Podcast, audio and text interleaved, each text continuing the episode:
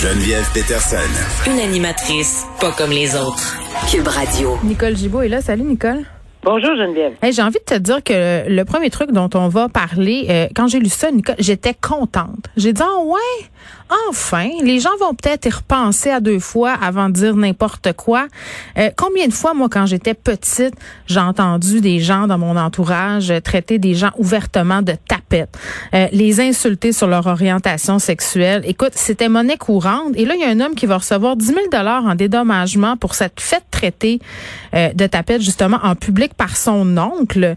Et vraiment, là, cet homme-là qui souhaite inspirer d'autres victimes à dénoncer leurs intimidateurs. Puis par ailleurs, cet oncle-là l'avait pas seulement traité de tapette, là, lui avait dit euh, T'as bien fait de tenter de te suicider. Puis la personne qui a porté plainte, écoute, c'est terrible. Elle dit, moi, je venais de faire mon coming out. Ça m'avait pris tout mon petit change. Et là, je me disais, ça va-tu être ça ma vie? Va-tu falloir que toute ma vie, je me tape des insultes homophobes? Ouais, ben, je vais l'appeler mon oncle, parce que ben, c'est vraiment, c'est exactement ça. Et moi aussi, euh, écoute, j'ouvre euh, tout ça ce matin très, très tôt. Je vois cet article et je fais yes. Ben oui. Enfin, je suis extrêmement contente qu'on mette, puis c'est pas le prix, hein, parce que c'est pas 10 000, c'est pas, d'ailleurs, la personne, la victime là-dedans, le dit très bien, puis je trouvais ça tellement correct que cette personne-là dise, écoutez, c'est pas le 10 000, c'est pas 3 000, c'est pas 5 piastres, tant mieux pour lui, c'est 10 000, là, et que j'espère que le mononcle est solvable. Oui, mais 10 000, c'est dissuasif quand même, Nicole. C'est pas ben comme une amende de 200. Non, non, c'est clair que c'est dissuasif. Mais ce que je veux dire, là, le message que lui a passé, la victime, pas moi, mais le, la victime pense, c'est que ça valait la peine. J'aurais peut-être, tu sais, c'est pas, c'était pas pour ça nécessairement, mais oui, il fallait pour poursuivre, avoir un prix en bout de ligne, puis savoir s'il y avait comme une faute et, la décision est tombée. Moi, je m'en réjouis, mhm. euh, comme toi, et je pense que comme toute personne qui vit en 2021 et, et qui c'est fini là, ces temps-là. Là. On, on arrête là. Tu sais, on peut avoir des idées, on peut on aime mieux, bon, telle chose que telle chose, on a des orientations différentes. So what?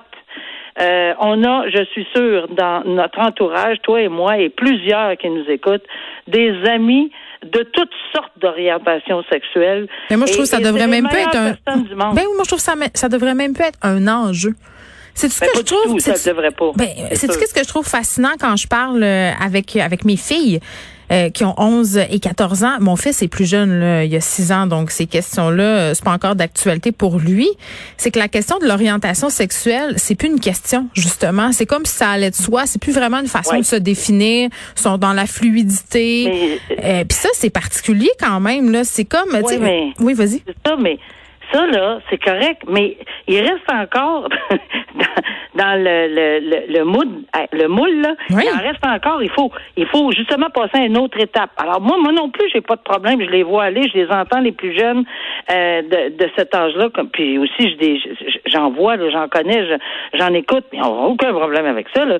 Mais il en reste, là, il en reste pas mal plus qu'on pense là, ben de gens qui ont encore. Puis là, ben, ça commence. Puis ça, ça commence, là, ça commence. On en non, mais des petites réticences. Puis tu sais, ah, des, fois, euh, tu sais la phrase, tu sais la phrase, je suis pas raciste mais là, euh, c'est la même affaire que quand tu dis, ben, je suis pas homophobe, mais.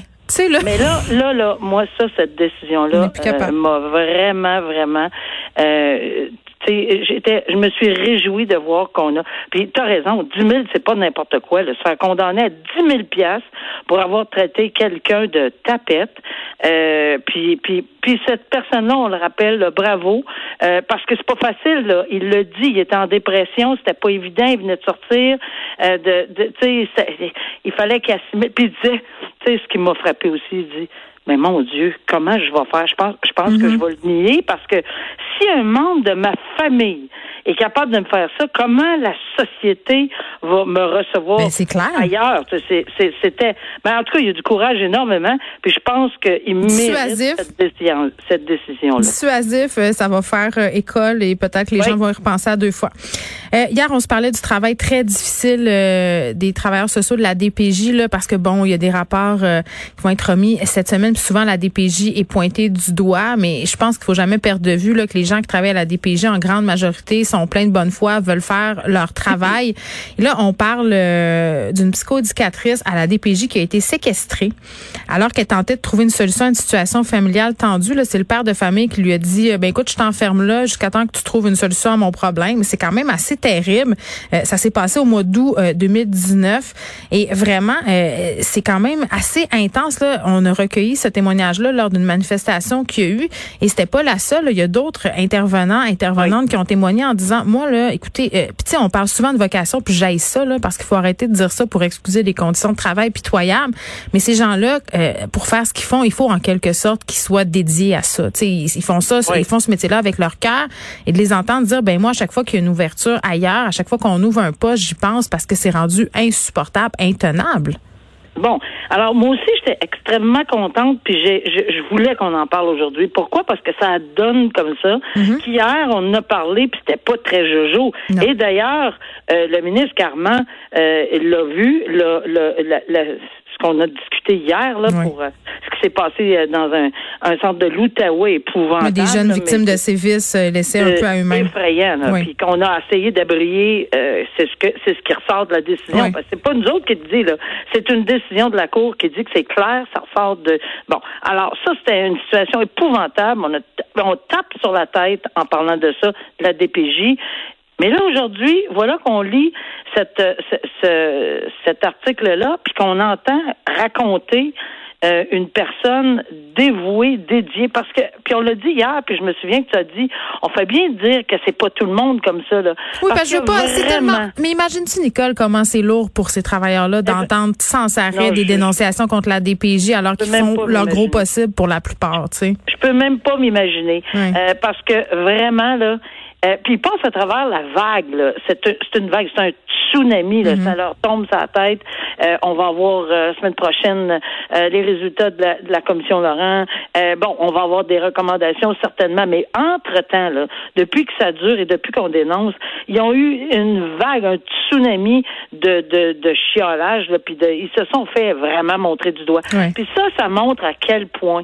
Mais ça, ça j'en reviens pas. Ça montre à quel point non seulement sont dévoués, plusieurs, pour la majorité probablement, là, non seulement sont dévoués, non seulement ils veulent faire leur travail comme il faut, puis ils s'investissent 400% mais au risque de peut-être ben oui, je vais dire au risque de leur vie, parce qu'on ne sait pas ce qui aurait pu arriver dans un cas comme ça. Là, on parle de séquestration, c'est terriblement OK. 20 minutes, quelqu'un va dire c'est pas ce que mis en lumière, très euh, grave. Ce que mis en lumière le rapport euh, Laurent, là, pour y avoir parlé, Madame Laurent, puis pour avoir parlé à plusieurs intervenants dans le dossier, là, euh, quand même d'une façon assez régulière depuis la dernière année, là, c'est que les, les, les intervenants n'ont pas les moyens de faire leur job comme il faut, sont souvent placés devant des situations où justement c'est risqué, ils sont tout ils ont des gros dossiers, ils manquent d'expérience. Donc, j'espère que euh, dans la remise de ce rapport là, qui devrait pas tarder, on a parlé de la fin de la semaine, là, on, s'intéressera enfin à hein, comment rendre possible le travail des intervenants de la DPJ, comment ils pourront faire leur travail de façon adéquate. Mais c'est sûr que, puis d'emblée, je suis certaine qu'on regarde, on a l'exemple avec le rapport sur le, la violence conjugale. On n'est pas capable dans les 24 heures. Rebâtir la confiance. Ben, c'est ça.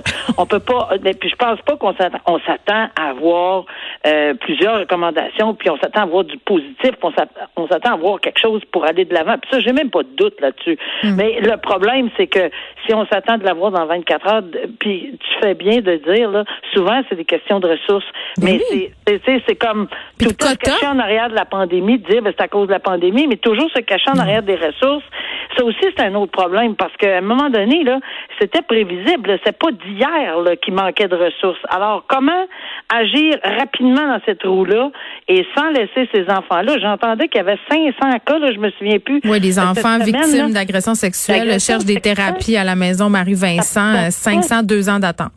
Ça n'a pas de bon sens. Alors ça, ça va faire partie de tout, j'imagine, ce qu'on va faire comme mm. recommandation, mais 500, là, ils seront pas capables de dépasser de la semaine prochaine, là. Puis ils sont pas capables de tout. Tu sais, je sais qu'ils vont faire un, travail sérieux mm. et rigoureux, j'ai même pas de doute. Mais il reste une chose, c'est, c'est impossible de mettre le tout en branle. Donc, on va, j'espère qu'on va mettre les choses les plus importantes, rapides, puis basées sur une chose, l'intérêt de l'enfant et sa sécurité. Oui, ça s'appelle la direction de la protection de la jeunesse. C'est bon de se le rappeler.